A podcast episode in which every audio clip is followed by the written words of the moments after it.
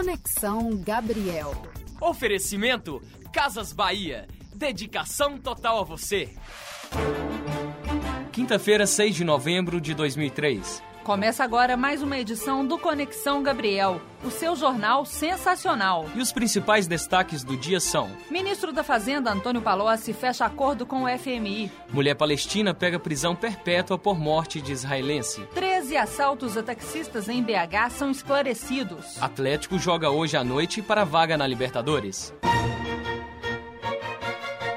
Boa noite. O ministro da Fazenda, Antônio Palocci Filho, anunciou hoje um novo acordo com o FMI, o Fundo Monetário Internacional, no valor de 14 bilhões de dólares. Deste dinheiro, apenas 6 bilhões serão em dinheiro novo. Os 8 bilhões de dólares restantes corresponde à última parcela do atual acordo de 30 bilhões de dólares, que o Brasil terá de pagar em dezembro próximo e não será sacado. Trata-se do primeiro acordo com o FMI feito no governo Lula. O anúncio aconteceu poucas horas após o presidente Luiz Inácio Lula da Silva negar, em Moçambique, a possibilidade de um acordo com o fundo enquanto estivesse fora do Brasil. Palocci confirmou que o acordo terá duração de um ano e que será de caráter preventivo. Ou seja, funcionará como uma apólice de seguro, onde o governo só sacará os recursos no caso de uma crise externa. De acordo com Palocci, este poderá ser o último acordo com o FMI. A ideia é que o país deixe, a partir de 2005, de recorrer ao socorro financeiro do fundo para fechar suas contas externas. Vamos agora às notícias de Brasília com a repórter Isabela Rocha. Deputado federal da região Nordeste é suspeito de exploração sexual de crianças e adolescentes no Brasil. Ele será chamado para depor na Comissão Parlamentar Mista de Inquérito. ZYZ 797 340 MHz. Jornal do Lobo. O uivo da notícia. Cresce o debate em torno da redução da maioridade penal. Preparo da Guarda Municipal é questionado. Lula afasta a diretoria do IRB e dos Correios. Marques faz primeiro treino no CT do Galo. O aeroporto de Confins opera por instrumentos por causa do mau tempo. O aeroporto da Pampulha opera normalmente. Em Belo Horizonte, a temperatura é de 18 graus.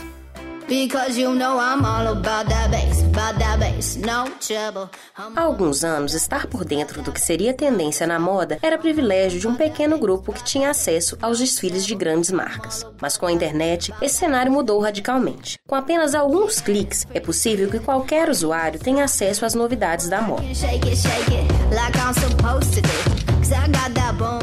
Para Ronaldo Lemos, que é diretor do Instituto de Tecnologia e Sociedade, a internet deu à moda muito mais instantaneidade e também proporcionou o surgimento de novos talentos.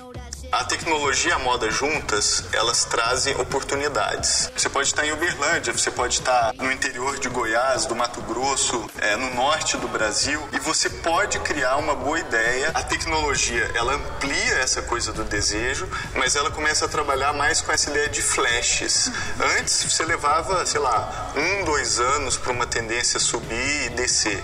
Hoje, é, o ciclo, especialmente em lugares que estão mais conectados com a rede, às vezes é quatro meses. Ronaldo também diz que a moda é uma possibilidade de expressão pessoal. Por isso, a internet contribuiu para sua democratização. É ótimo que as pessoas possam se vestir melhor, inclusive se expressar através da moda. A moda é um, é um grande fator também de inclusão. Isso eu acho que é bacana. É um, é um fator que tem a ver com a ascensão social. A moda ela é uma coisa que te conecta a grupos, te conecta à cidade onde você vive.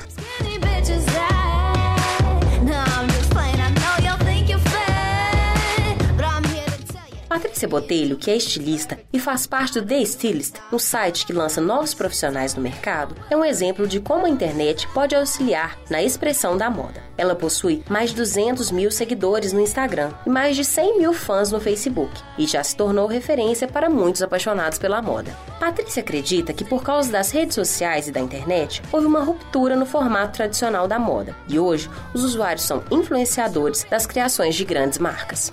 Eu acho que a internet aproximou muito os consumidores das marcas, tornou a comunicação um pouco mais direta. E aí isso se desdobra em muitas coisas, né? O feedback que os consumidores dão para a marca, a marca ouvindo coisas que ela não ouvia antes. O que a rede fez foi potencializar isso. É e eu acho que é bem isso o efeito de qualquer canal, sabe? Nenhum canal cria nada, na minha opinião. Você usa para potencializar uma coisa boa.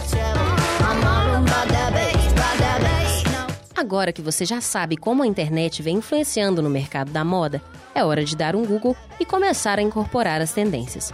Luciana Guimarães e Simone Martins para a reportagem final de Rádio Jornalismo.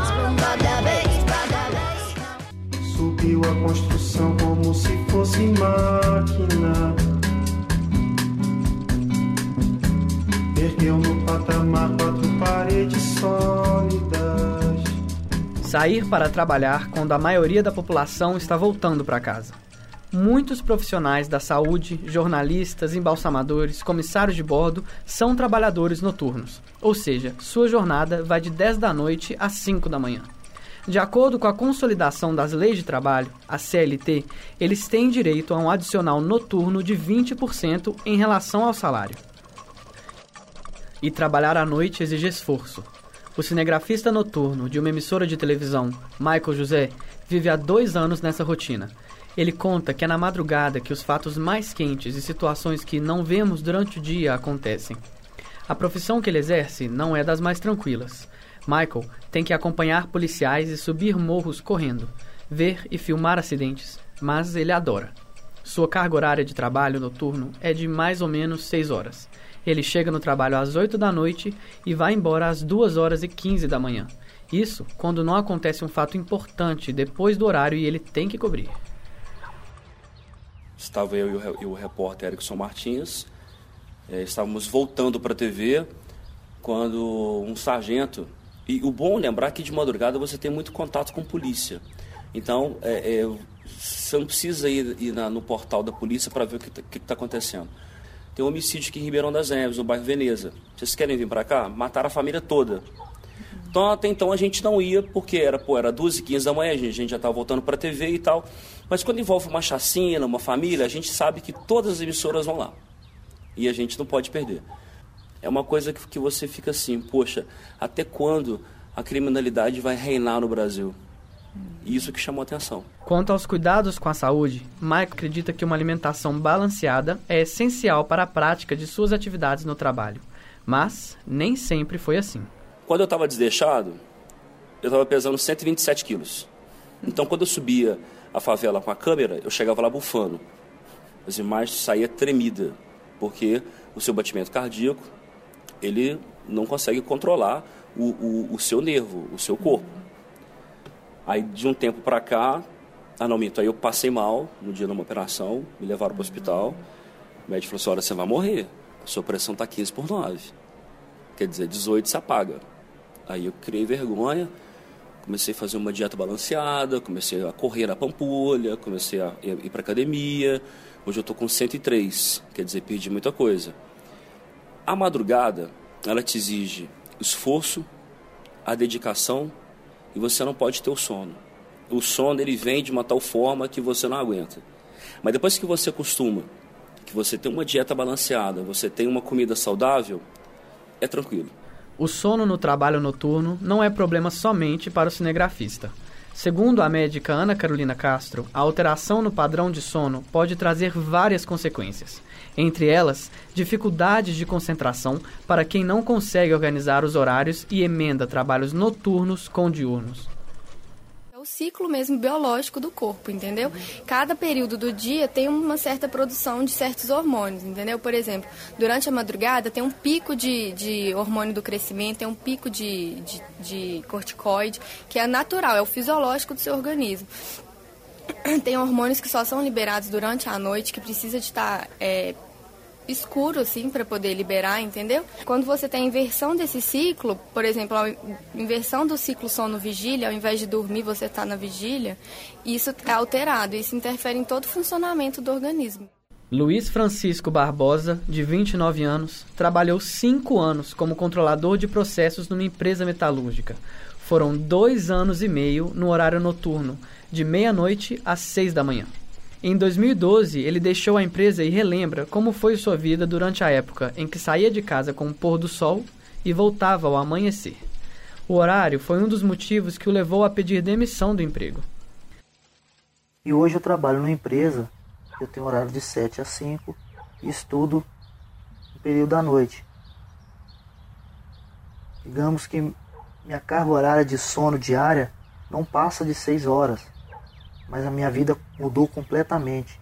Pessoas próximas viu a diferença no meu semblante, viu o como meu rosto, a minha face melhorou, como o meu corpo melhorou. Além de ficar acordado na madrugada, executando um serviço de alto risco que exigia muita atenção, Luiz Francisco fazia faculdade no período da manhã. O estudante de engenharia de produção revela que, com o tempo, foi ficando sem forças e dormia nas aulas. Francisco relata a rotina de trabalho e os problemas que teve para organizar seus horários. Minha irritabilidade estava ao extremo, estresse o tempo todo, e quando eu tinha algum período de folga, eu só queria ficar deitado, vendo um seriado, um filme, ou só olhando para o teto, ou então tentando dormir, porque a minha habilidade também de dormir foi ficando cada vez pior. Da mesma forma que Luiz Francisco, auxiliar de enfermagem Kelly de Jesus Oliveira entrou em estado de exaustão, trabalhando de madrugada. Com duas filhas menores de idade, ela teve dificuldades para conciliar o tempo que tinha com as meninas e os horários no hospital onde trabalhava. É duas vezes que já tentei trabalhar à noite, mas não consegui. Na primeira vez eu trabalhava 40 horas, era uma noite sim, uma noite não, e minhas meninas eram pequenas. Aí eu ficava mais nervosa ainda, porque elas eram pequenas, não tinha com quem deixar, então eu tinha que ficar com elas. Eu chegava, dava banho nas duas junto comigo quando eu chegava e ficava trabalhando e tudo. Eu até fico tentando lembrar como é que eu fazia para descansar, não consigo lembrar como é que eu descansava. Aí eu, eu andei muito nervosa, muito nervosa mesmo. E aí eu fui é, conseguir passar por dia. Resolvi passar por dia, aí foi bom que eu arrumei a creche. Aí não teve problema nenhum. Mas dessa vez, como eu passei para 30 horas, eu achei que eu ia dar conta, porque é duas noites sem dormir, duas noites em casa. Falei, não, vai ser beleza, essa eu vou dar conta. Nada, minha filha. E eu, eu chegava de plantão, aí eu tenho que buscar na escola, né? Fazer almoço, ensinar para casa. Aí a hora que eu chegava da escola, eu fazia o almoço e depois do almoço descansava tipo duas horas com elas. Mas eu tinha um para casa, e na hora do para casa, que está de nervo. Que falta de produção. Às vezes eu tinha que sair, eu ir para a igreja. Eu ia, mas aquilo arrastando. Aí eu comecei a ficar, comecei a ficar com taquicardia. Eu fui no cardiologista e tudo, fiz eletro, mas até que não deu alteração não. Mas eu acho que era de nervo mesmo, era um estresse violento. A psicóloga Mara Marçal acredita que mais do que dar dicas de como o trabalhador deve proceder no emprego, cabe às empresas ter consciência sobre as implicações do trabalho noturno na vida dos profissionais. Quando a gente pensa nessa coisa de, de dica, né, que fique centrado só no, no trabalhador, a gente reduz né, o nosso âmbito de visão, como se esse trabalhador ele tivesse governabilidade sobre as consequências uhum. desse trabalho que é tão nocivo. Infelizmente ele não tem, né? Tanto que a literatura também mostra que a longo termo o trabalho noturno é extremamente nocivo é, para a saúde, né? Quer dizer, é possível que esse trabalho ele seja desenvolvido por longo tempo, né? O impacto disso é, a pessoa pode enfrentá-lo assim anos e anos a fio, né? Acho que a, a questão é mais abrangente mesmo do que só pensar no indivíduo. O psicólogo Carlos Eduardo Vieira completa. Talvez o aspecto principal seria tentar investigar um pouco melhor o que, que as empresas têm feito para poder promover saúde mental dos trabalhadores, diminuindo o impacto dessa jornada de trabalho e do trabalho em turnos que não seja só um tratamento monetário, né, um adicional noturno, como se isso fosse resolver o problema, porque a maior parte das organizações pensa isso. Se você paga um pouco mais, é. logo não, não, não reclame, né? É, mas o impacto aí nos, nos ciclos circadianos, né, no ritmo circadiano, é muito intenso. Então, é, o investimento tem que ir para além do que só pagar mais. E a gente vive numa situação, disso que o Mário está colocando, que é paradoxal, porque a sociedade funciona 24 horas. O, o, trabalho noturno, na verdade, serviços noturnos, eles têm sido cada vez mais exigidos. Em contrapartida, tem essa outra exigência de promover saúde, de prevenir adoecimento, acidente de trabalho. E o trabalho noturno ele contribui para esse indicador também, para o crescimento desses indicadores de adoecimento no trabalho e acidente de trabalho. Então tá aí uma questão assim polêmica e problemática. Subiu a construção como se fosse máquina. my butt.